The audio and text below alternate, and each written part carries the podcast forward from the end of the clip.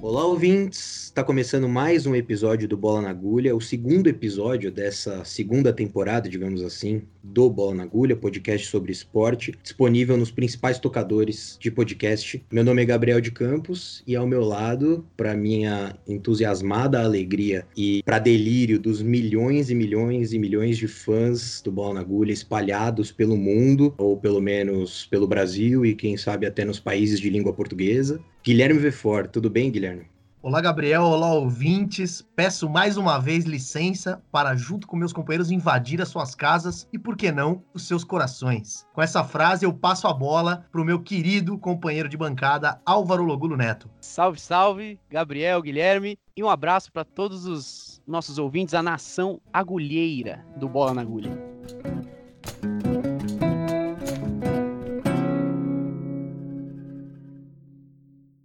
Hoje aqui no Bola na Agulha a gente vai falar sobre o futebol feminino no contexto da pandemia. Vamos relembrar um pouco para quem está ouvindo a gente como que estavam os campeonatos antes da paralisação e também repercutir algumas notícias que vieram à tona ao longo das últimas semanas. E para nos ajudar nesse programa, seria muito legal que tivesse uma mulher, uma jornalista mulher aqui com a gente, a Juliana Arregui do UOL, quase participou, mas ela não pôde no fim das contas. Quem sabe ela vem numa outra oportunidade. E ela inclusive indicou para a gente é, o nosso convidado de hoje que tem toda a propriedade para falar sobre o assunto, por ser especificamente a área de atuação dele no jornalismo, mas eu vou deixar que ele se apresente melhor. Rafael Alves, tudo bem? Se apresenta melhor, fala quem você é, Olá. é, onde você trabalha, o que você veio falar aqui e tudo mais. Olá, amigos do Bola na Agulha, obrigado pelo espaço. Que responsa substituir a Ju, hein? a Ju é craque, a Ju é craque. E, bom, meu nome é Rafael Alves, sou editor-chefe do Planeta Futebol Feminino, site especializado, tipo, focado somente em futebol feminino mesmo. Estamos aí escrevendo sobre futebol feminino há oito, nove anos quase. Já trabalhei também com, com futebol masculino, já trabalhei com Fórmula 1, já cobri Mundial de Handball. É, a minha área de atuação hoje é na internet mesmo, né? Como é, editor-chefe do Planeta e como redator também. Certo. Então, como eu disse, você vai ter muita propriedade para ajudar a gente a falar sobre o futebol feminino e explicar o que está acontecendo no futebol feminino, muito em função da pandemia que paralisou o campeonato. Então, rapidamente, só para contextualizar a nossa conversa, o Campeonato Brasileiro Feminino é dividido em duas divisões, as séries A1 e A2, foi interrompido ainda nas rodadas iniciais. A A1, a primeira divisão, parou no meio da quinta rodada, enquanto a A2 só teve uma rodada. Ao todo, nessas duas divisões, em toda a liga, são 52 equipes. 16 da primeira e 36 da segunda divisão. E essa paralisação, a pandemia, ela acontece num momento de muita expectativa para o futebol feminino. Ainda no final do ano passado, a CBF soltou uma nota dizendo que seria um ano de cinco competições, envolvendo profissional e categorias de base. 96 equipes em 382 jogos, espalhados por todas as regiões do país, uma festa danada. Então, sem dúvida, seria um ano com pontos muito positivos para o futebol feminino. E é aí que eu quero chamar já o Rafael para conversa. Isso foi até publicado no blog das Vibradoras, no UOL. Campeonato Brasileiro Feminino de 2020, a Série A1, seria recordista em número de times profissionais participando do torneio. Dos 16 times, 10 não são mais amadores, ou seja, teriam jogadoras registradas como profissionais, CLT e tudo mais. Só que ao mesmo tempo em que a gente estava vivendo essa expectativa por um, um momento de desenvolvimento do futebol feminino no Brasil, Tão logo a gente já tem notícias muito preocupantes para a categoria, uma incerteza generalizada por conta da pandemia e da paralisação. E aí começam a surgir notícias como a do Corinthians, que a gente vai repercutir ao longo do programa, mas também como a do Atlético Mineiro, que, por exemplo, fechou a categoria de base do futebol feminino do clube por tempo indeterminado. Isso foi anunciado pelo próprio clube como, uma, como parte de uma reestruturação. Então o cenário é mais ou menos esse mesmo, né, Rafael? É, bom, Primeiramente, novamente, é um prazer pelo convite. Obrigado mesmo por falar sobre isso. Acho que a gente, quando se abre espaço para o futebol feminino, né, a gente coloca ele cada vez mais num patamar muito mais elevado do que ele já tinha e vem tendo né, nos últimos anos. E é muito legal a gente ter esse espaço para poder falar sobre futebol feminino e especialmente casos como esse que você citou. Ah, o que vem acontecendo durante a pandemia com o futebol feminino, a partir do momento que a gente é, começa a ter a percepção de que o futebol feminino irá parar em função da pandemia, é uma tragédia anunciada. Os clubes já, já têm dificuldade de manter atletas numa, em condições comuns, condições normais.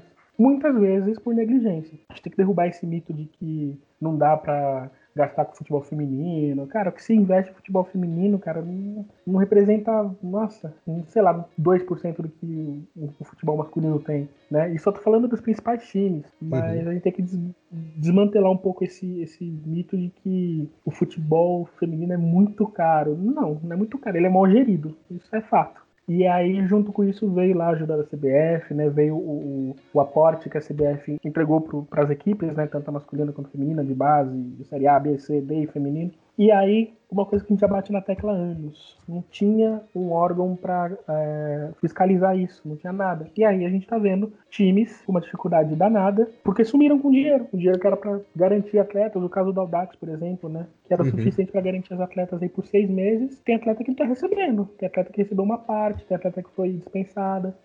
É, vão começar a cortar sempre ali pelas beiradas. No caso do Atlético Mineiro, a base entendeu? Uhum. Então não se espante se outros times também abrirem mão da base, como o Cruzeiro já tinha feito, inclusive antes dessa paralisação. Né? Então, infelizmente, é uma tendência que acontece por negligência de quem gera o futebol feminino. A gente não tem um profissionalismo adequado ainda em muitas ocasiões no futebol feminino para fazer uma gestão. É, eu ia comentar que a, a, notícia dessa semana, acho que a mais marcante, pelo menos pareceu mais marcante, foi essa do Corinthians, né? Porque o, o blog Meu Timão, né, que é o Rodrigo Vessoni, que é um jornalista que cobre o Corinthians, e o blog, apesar do nome Meu Timão, não é um blog de torcida, de entretenimento, é um blog que costuma fazer jornalismo, ainda que cubra só o Corinthians. Não é chapa branca, né? Exatamente. Soltou a notícia de que o clube ia aparentemente vai cortar gastos. Então, além de uma redução de 25% no elenco profissional masculino, também vai ter uma redução de pessoal. E essa redução de pessoal, ela vai começar pelas comissões técnicas do futebol feminino e do futebol e do futebol de base, feminino e masculino. E agora também a gente tem mais uma notícia de que o Corinthians pretende dispensar atletas é, da base e eventualmente até do futebol feminino. Então a gente percebe justamente isso que você falou, né, Rafa? Que enquanto o Corinthians é um dos clubes no Brasil que mais tem jogadores é, do futebol masculino nesse momento de, de corte de gastos, ao invés de, de, cortar, teoricamente, de onde se gasta mais, ele vai cortar do, do, do elo mais fraco, né? O Corinthians que já tem, mesmo que precocemente, um projeto de futebol feminino muito vitorioso, né? Sim, o time que chegou a ter status de imbatível, né? Quando, e que até caso relacionado a, a funcionários do clube também, né? Que poderiam sofrer mais até do que quem recebe mais. Ou seja, a corda estourando para o lado mais fraco.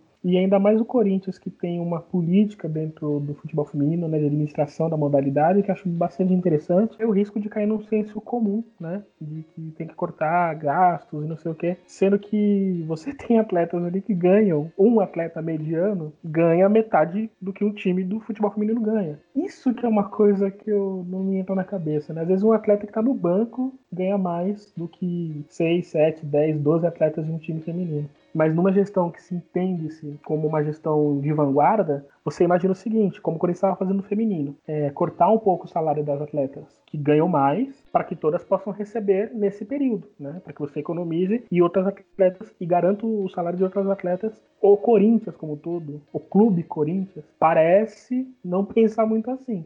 E você imagina um atleta desse que poderia né, diminuir um pouco do salário, nem muito, um pouco, garantindo a, o emprego da, da, faxineira, do cozinheiro, do roupeiro. E ainda mais o Corinthians que recentemente, há poucos dias, soltou uma nota, né, assinada pelo André Sanches, presidente do clube, dizendo, é, sendo favorável ao, ao isolamento, dizendo que seria fora de cabimento cogitar a volta do futebol. Então ele tem uma postura institucional, digamos assim, pelo menos menos se vendeu dessa forma, que quando você entra de fato na conduta do clube com seus profissionais, ele acaba seguindo a lógica muito mais fácil de ser aplicada, digamos assim, prejudicar, desabastecer departamentos menos midiáticos, menos rentáveis do que o futebol masculino, né? Uma voz como a do Andrés é importante, totalmente contra essa ideia absurda de voltar com o futebol. Eu não entendo como que aceitam que o Flamengo faça o que tem feito, entendeu? De colocar seus jogadores em risco, treinando e tudo mais. O Flamengo, tendo esse tipo de atitude, ele sai muito à frente dos outros times quando tudo voltar, se é que tudo vai voltar tão cedo, né? É, e a gente falando do Corinthians, né, especificamente, Rafael, que é um time grande, que todo tipo de notícia vai gerar muito impacto. Mas todas as equipes, né, do, do feminino, independente do nível, do patamar, sofreram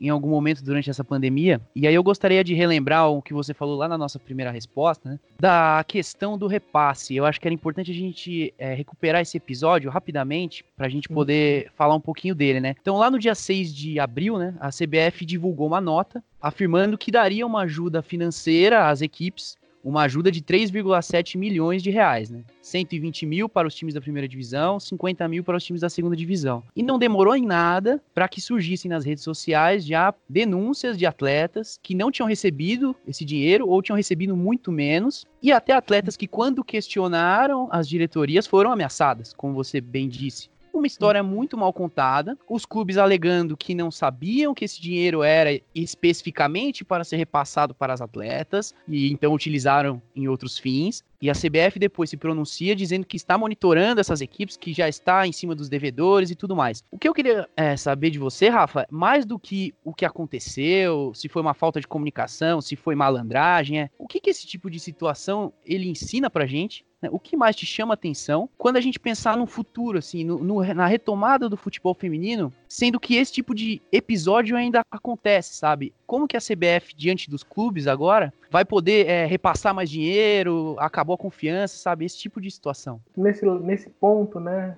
Isso não pode fazer com que a, CBF falar que, por, pelo que tem acontecido, ela vai evitar de investir, aí é um erro da CBF também. Porque o correto da CBF seria investir sim, e fiscalizar. Isso a gente entende que em qualquer situação, né? Quando a gente está falando de um esporte que ainda precisa de desenvolvimento, como é o futebol feminino, a gente tem que escancarar mais essa necessidade de, de, de fiscalização, porque a gente já sabe a história do futebol feminino, cara. Isso não é surpresa. O que surpreende, e aí positivamente falando, é que as atletas agora estão falando, né? As atletas estão denunciando, que é uma coisa que eu, quem acompanha o futebol feminino, eu, as vibradoras, enfim, sempre cobrou que as atletas se posicionassem, que é o que falta. É, pensando no futuro, a gente vai ver aí né, equipes que vão é, estar enfraquecidas aí, né? Uhum. É, equipes médias até que vão se enfraquecer em função dessa negligência, tendo até risco de permanência, ainda que há um, um, um estatuto que obrigue né, que esses times permaneçam com, com a estruturação desde a base e tudo mais, mas a gente vai ver aí um período que vai ter gente patinando. E outra, isso,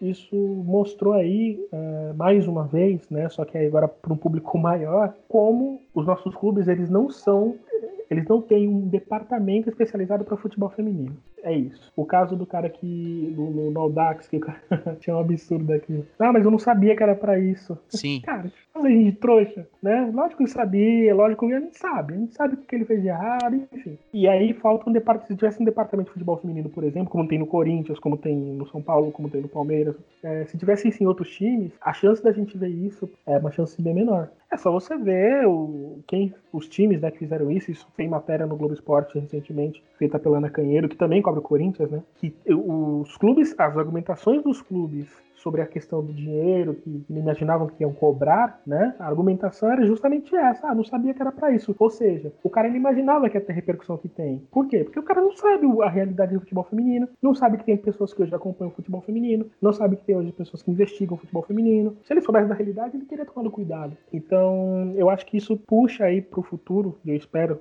positivamente, que esses clubes entendam que eles precisam de departamento de pessoas especializadas em futebol feminino. E de preferência com mais mulheres também, claro. Sim. E, e essa matéria do Globo Esporte escancarou que foi um problema nos quatro cantos do Brasil, né? Não foram só Exato. em times conhecidos, mas em times do, do Sergipe, por exemplo, né? O Santos Dumont teve um caso de uma jogadora, Isso. teve é, em nós... teve um caso absurdo também. Sim, e o ponto positivo é as atletas é, falarem, né? Terem denunciado. É, mas assim, o próprio Aldax, ele vem com uma declaração depois de que correria o risco de ter que se desligar do campeonato, né? Falou que talvez não uhum. tivesse condição depois. É sobre isso, assim, o que, que a gente pode esperar? Será que vai chegar em alguma decisão tão radical? No caso do Audax especificamente, tá? com o valor recebido, o Audax poderia garantir aí o salário das atletas por 5, 6 meses, se não me engano, acho que foram 6 meses. O cara falar que é, o dinheiro foi investido em outra área, porque senão poderia acabar com. Cara, eu não vou acusar porque eu não tenho provas, obviamente, mas eu também não vou dar minha mão para acreditar. Não vou. Porque ficou claro ali que houve alguma coisa de errado fizeram com aquele dinheiro. E aí o cara usa desses artifícios, repito, porque ele não imagina que as pessoas vão falar. A é. realidade, se ele fizesse isso em 2014, provavelmente pouquíssimas pessoas iam falar. Uh, em que pese ainda o, os discursos babacoides, e aí peço perdão das expressões mais pesadas, os discursos babacoides sobre é, ninguém assiste futebol feminino, aquela baboseira toda que a gente ouve sempre, a gente vê isso sendo derrubado, é, não tem mais espaço. O futebol feminino tá aí, tá passando na TV, as pessoas. Você entra na internet, tem vários canais sobre futebol feminino. Tá aí. Não dá para você achar que vai fazer o que fazia em 2013. Ô, Rafael, só uma coisa aqui, você pode ficar tranquilo, você pode usar o vocabulário que você quiser, que a gente te garante total liberdade. Os nossos milhões de ouvintes vão entender e eles gostam dessa nossa personalidade. Sim. Não, ótimo, bom, fico mais tranquilo. Ô, tá? Rafael, eu tenho uma pergunta para você. Acho que no, no começo o Gabriel passou um pouco sobre algumas medidas que foram tomadas em relação ao futebol feminino antes e esse discurso da CBF de que 2020 era o ano né, de uma suposta revolução, de uma suposta mudança mais aguda no, futebol feminino, nas bases do futebol feminino no Brasil, enfim. Eu queria que você, que você que acompanha isso mais de perto e todos os dias, acho que a gente pesquisou sobre, leu sobre, mas acho que você está mais, mais por dentro, mais presente nisso. Eu queria que você comentasse isso. A gente realmente está vivendo uma. Nesse momento não está vivendo nada, né? Mas estava vivendo um, um sinal de, de, revolução e de mudança estrutural de fato no futebol feminino? Ou era um discurso da CBF pautado em, alguns, em algumas coisas, como esse campeonato recheado de times e tudo isso? É assim, o, o futebol feminino ele estava num patamar jamais visto, mas ainda muito abaixo do ideal. Acho que o futebol, o, vou dar o um exemplo do Brasileirão feminino.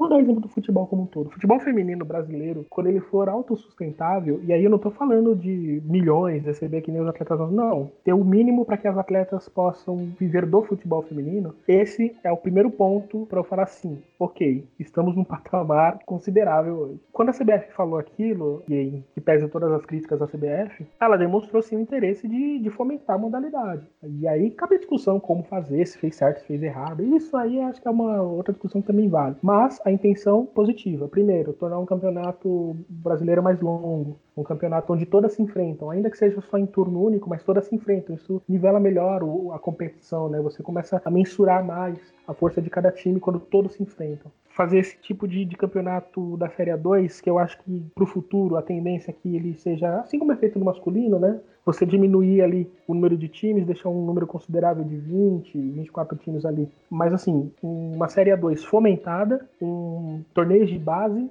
que aí você vai ver times de todo o Brasil, é, jogos com transmissão, isso sim, realmente, a gente chega naquele patamar que fala, é um patamar completamente diferente do que a gente vivia há alguns anos. Hoje, se você quiser ver qualquer jogo do Brasileirão Feminino, do Brasileiro da Série A2, da, da, do jogo dos times de base, você consegue achar um jogo do vídeo lá no Maicujo e você consegue assistir o jogo todo, conhecer os atletas, enfim, fica até o convite para todo mundo aí que quiser se aprofundar no futebol feminino. O que eu ficam com o pé atrás, primeiro, é a CBF. Segundo, ela criou uma dimensão muito maior do que ela é. é. Lógico, ela quer valorizar o seu produto. Coloco aspas aqui de valorizar o produto, né? Porque existem também várias, vários questionamentos sobre isso. Mas ela está vendendo uma ideia de que é revolucionária e não sei o quê, quando o revolucionário, entre aspas, é dar o mínimo do que as atletas querem. Eu vou falar que vou fazer o melhor campeonato brasileiro de todos os tempos. Como é que eu vou fazer isso? Dando condições para as atletas jogarem. Ora, Não fazendo mais que a obrigação, né, Rafa? Exato, exato. Temos um Sherlock Holmes aqui, entendeu? Eu acho que a CBF ela joga que o, o, o, futebol feminino tem uma dimensão de crescimento muito grande em comparação do que era, mas o potencial dela ainda está muito abaixo do que poderia ser. Você falou da CBF, desse exemplo, mas fazendo um pouco a apuração para esse programa, a gente foi olhar um pouco como é que estão as ligas estrangeiras, né? A gente Sim. viu que a liga na Itália parou, que a liga na Espanha parou, enfim, a liga americana anunciou agora que vai, vai retornar mas que a liga inglesa, por exemplo, feminina, que conta com times femininos é, dos teoricamente grandes times, né, dos times que no, no, futebol masculino tem investimentos milionários, enfim, ela foi cancelada, né? O que fica de tudo isso é que não é só no Brasil que às vezes a corda estoura para o lado mais fraco, né? Que ainda que nesses países europeus que teoricamente tem um desenvolvimento maior do futebol feminino do que a gente, elas acabam se prejudicando, né? Eu queria que você falasse um pouco mais sobre isso, de repente sobre esses bons exemplos. Quais são os bons exemplos que a gente tem hoje? Quais são modelos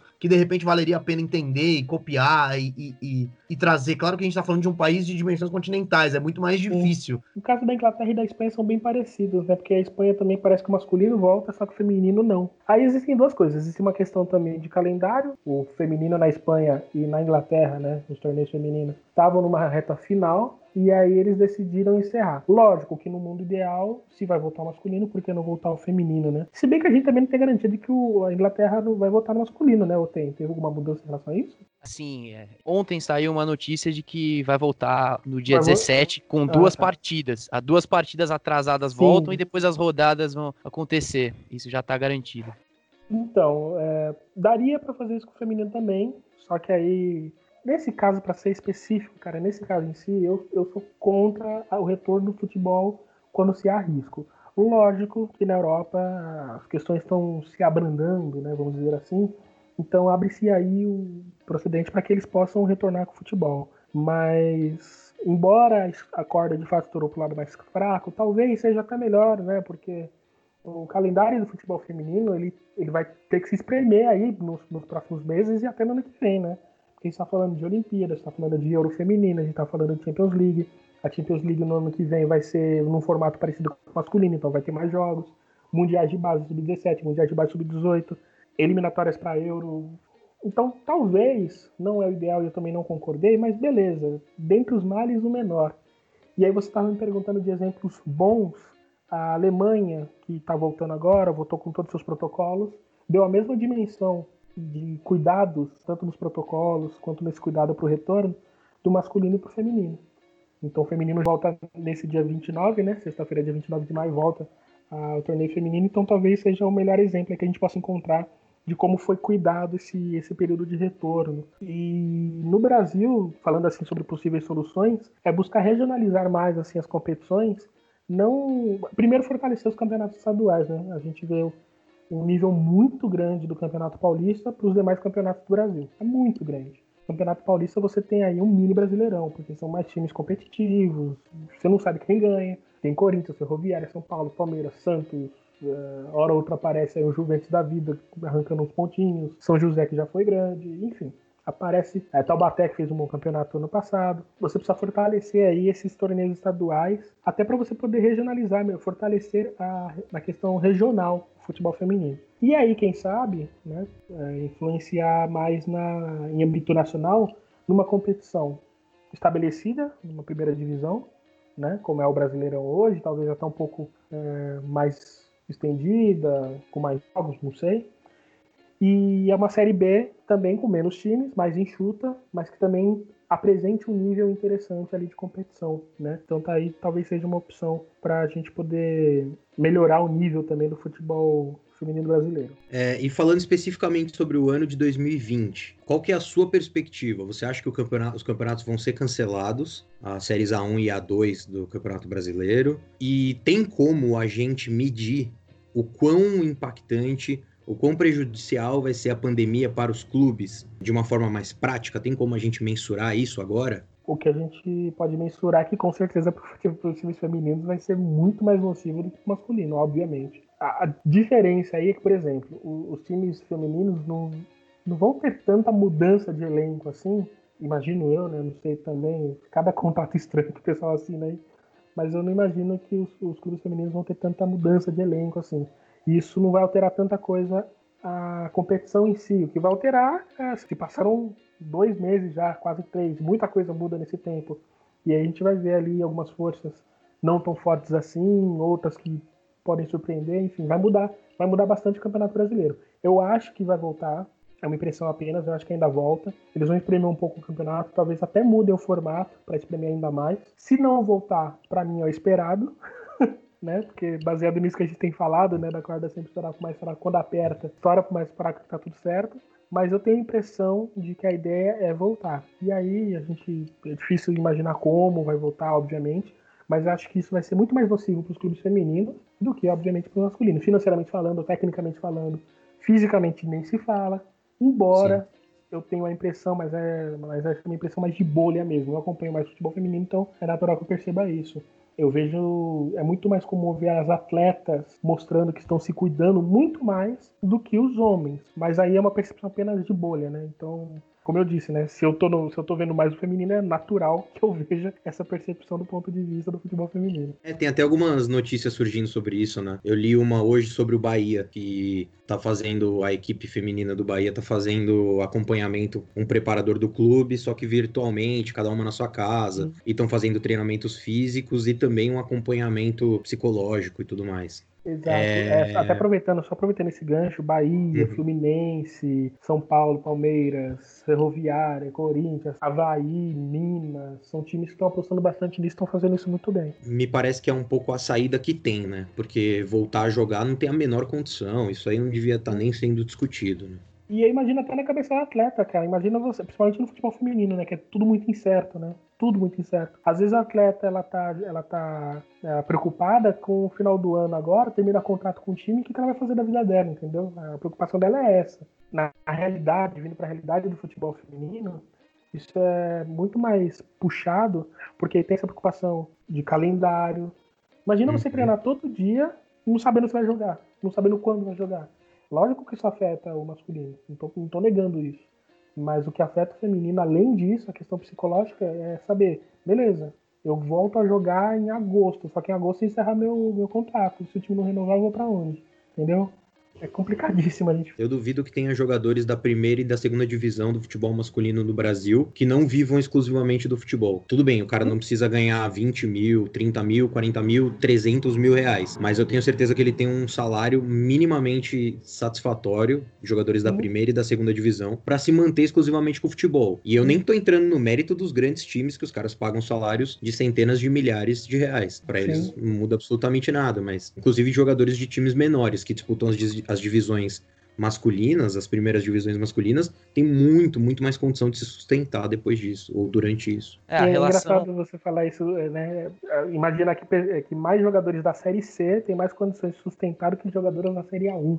Né? É, isso, é isso, né? Acho que a comparação justa seria o quê? Com a quarta divisão e olhe lá, né? E olhe lá, olhe lá. Bom, o nosso trabalho então é continuar em cima, o Rafael principalmente, porque é ele quem é o especialista no assunto. Só que a gente ainda vai aproveitar a presença aqui do Rafael para falar sobre um outro assunto. A gente do Bola na Agulha tem feito um monitoramento no Twitter semanal em que a gente faz um levantamento de tudo que tem sido falado sobre esporte, de todos os assuntos que têm ficado no topo dos assuntos mais comentados no Brasil no Twitter ao longo da semana. E a nossa intenção é toda semana tentar trazer esse levantamento, mostrar que discussões foram feitas no Twitter, que hashtags que foram subidas, que assuntos que ficaram ficaram entre os mais comentados no Brasil. Bom, e pensando um pouco no que, que a gente ia falar no programa de hoje, qual que ia ser o tema que a gente ia tirar do Twitter para falar no programa de hoje, a gente discutiu bastante, até tinha pensado em falar do Vadão, que faleceu essa semana, e que foi técnico da seleção feminina, então tinha alguma coisa a ver. Pensamos em falar justamente da volta da Premier League, que a gente citou aqui é, na discussão do futebol, mas a gente chegou à conclusão de que não tinha outro tema a ser falado, senão a hashtag Black Lives Matter, né? Que ficou em primeiro lugar no Brasil, ficou em primeiro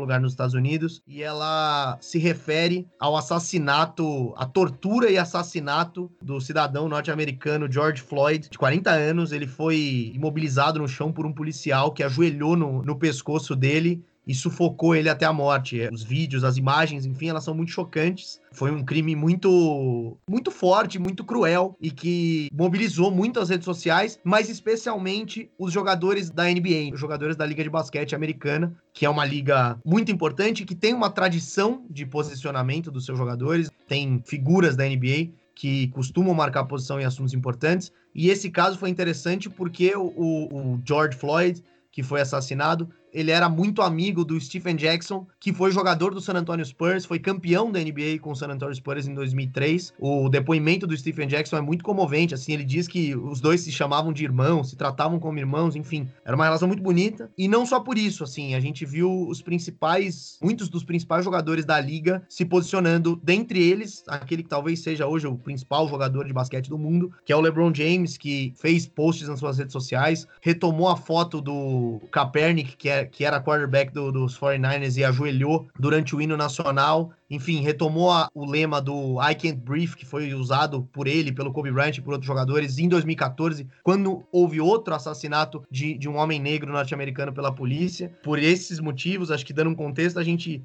decidiu falar sobre isso, sobre a importância desse, desse posicionamento, do posicionamento dos jogadores acerca de um caso como esse. E eu queria ouvir um pouco do Rafa, o que, que ele achou dessa questão, como ele vê isso e como ele vê especialmente esses posicionamentos. É, primeiro sobre o caso em si, cara, é, sei lá, ainda continua sendo inadmissível e o que, mais, o que me deixa mais preocupado e triste é que daqui a dois, três anos a gente vai ver o que aconteceu de novo. Aconteceu em Charlottesville, aconteceu agora nessa semana. É o fato acontecendo, a tragédia anunciada em cima de tragédia anunciada. Outra coisa que eu queria destacar também é a gente falar tanto né, de como os nossos ídolos aqui do esporte eles são alienados e tudo mais e a gente olha para a realidade é, dos Estados Unidos, a gente vê como a comunidade, comunidade do esporte, ela se modifica, né? A gente cita até o próprio caso do Kaepernick, que, enfim, colocou sua carreira em jogo para defender o que tem que ser defensável o tempo inteiro, né? É, vidas negras importam, né? Como diz uh, Black Lives Matter. E aí a gente vê, teve jogador da NFL que estavam no, no, nas manifestações, é, você vê como eles se, se posicionam. Semana passada a gente teve uma perda terrível aqui, né? De menino de 17 anos, João Pedro. Você imagina que os atletas, os jogadores brasileiros de futebol, de qualquer outro esporte, fariam o que fazem os jogadores na, da NBA, por exemplo? Eu, infelizmente, não imagino, porque eles vivem num mundo completamente paralelo, entendeu? E acho que eles têm um senso de devolver aquilo que eles, que eles conquistaram para a sociedade. Né? A gente vê vários casos de atletas que é, voltam lá para sua cidade para dar assistência para o seu povo, constrói escola, constrói ginásio, enfim, investe no seu povo, retribui aquilo que ele ganhou com conhecimento das faculdades, enfim. E a gente vê um senso de, de consciência social completamente diferente do que a gente vê aqui, né? Para finalizar, Kaepernick tinha razão, sempre teve razão. E é inadmissível que esse cara tenha perdido praticamente a carreira por defender algo que ele defende e não deveria nem ser margem para se discutir. Pessoas negras estão morrendo por pessoas brancas que estão matando. Não deveria abrir margem para discussão isso. É, racismo, genocídio do povo negro. Só que aí os malucões norte-americanos, os poderosos norte-americanos abriram margem para achar, não, talvez ele esteja exagerando. Nem todo branco. Enfim, essas coisas que a gente costuma ouvir que não ajudam nada pro debate em si. E essa foto que o LeBron James postou hoje, que o Guilherme comentou, ela é muito forte, porque é, é incrível, né? A semelhança da foto com o gesto que o policial tá cometendo e o Kaepernick ajoelhado no hino nacional. Assim, a semelhança é assustadora. Eu adoraria ver isso no Brasil, mas adoraria, porque a partir do momento que um atleta faz isso, eu tenho certeza que ele vai trazer um, uma turma junto. Eu espero, né? Não sei se eu tô sendo utópico demais, mas precisa, alguém a gente precisa a gente normalizou passo. isso. Ah, no Brasil, no Brasil, a gente normalizou situações como essa, entendeu?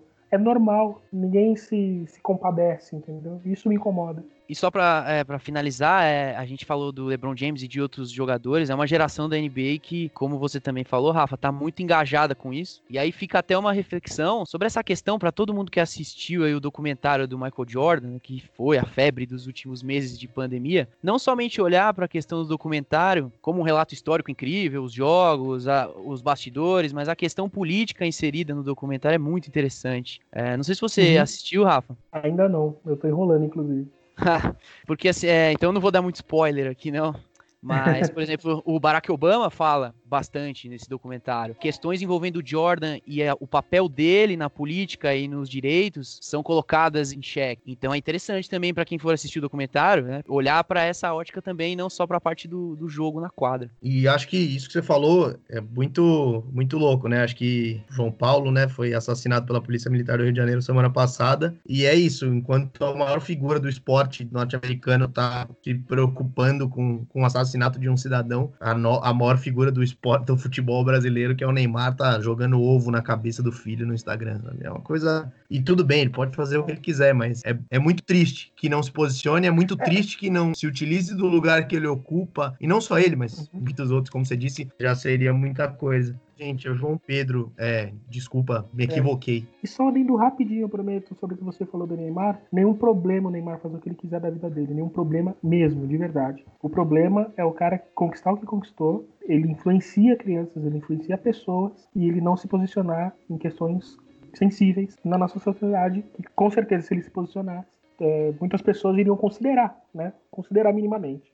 Com certeza. O único problema é o que será que o Neymar falaria se ele se posicionasse, né? Teria essa também. É, da última vez que ele se posicionou, ele assistiu o jogo do Brasil do lado do Bolsonaro, né? Então, Nossa, a gente não sabe. medo danado só de saber. Às vezes é melhor que ele fique quieto. É, chegamos a um consenso que deixa ele tacar ovo lá no filho dele, vai, deixa. É, exatamente. Acho que é melhor assim mesmo.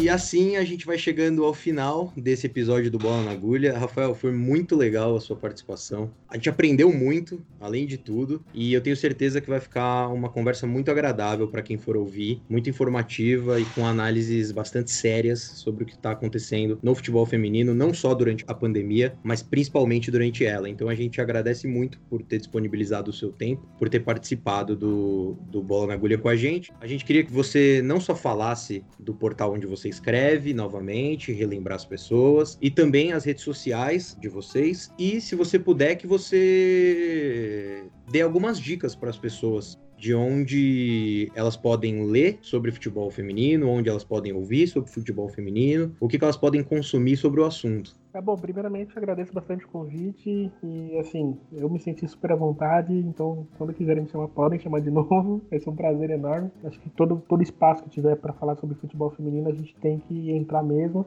Sobre as redes sociais, Planeta Futebol Feminino, estamos no site, estamos é, planetafutebolfeminino.com, estamos no PFF Underline Oficial no Twitter, também no Instagram, Planeta Futebol Feminino, no Facebook, e eu, Rafael Alves, estou em todas as redes sociais como RFL Alves. Quem quiser pode chamar lá. É, acompanhar futebol feminino, nossa, tem um monte de canal. Se você procurar futebol feminino, você vai achar tanto canal. Você vai achar canal que fala sobre estatística. Você vai, é, se quer o pessoal do Empório, por exemplo, você vai falar questões técnicas e táticas de times femininos. O pessoal do de primeira, que é do Planeta Futebol Feminino, inclusive, eles estão fazendo um audiobook com vários treinadores, bem legal. Tem o pessoal do Diário do Futebol Feminino, que fala sobre transações, enfim, enfim, tem muito trabalho. E tem o Planeta Futebol Feminino, claro, tá bom? E é isso, cara. Encerro por aqui, agradeço bastante o convite me senti muito à vontade mesmo, de coração, e pode contar comigo quando precisar.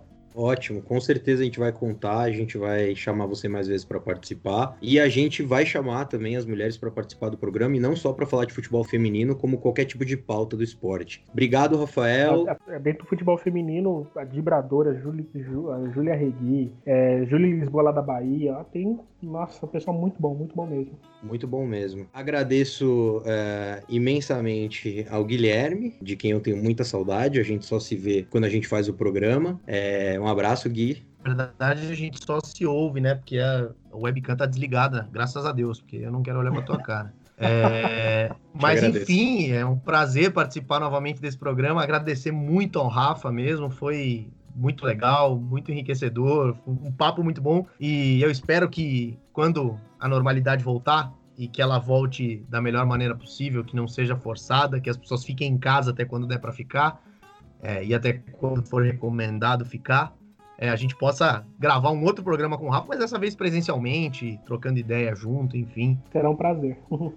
E queria agradecer também o Álvaro. Obrigado, Álvaro, aí, por abrilhantar o programa com as suas análises sempre muito lúcidas e cheias de informação e de brilho da sua parte.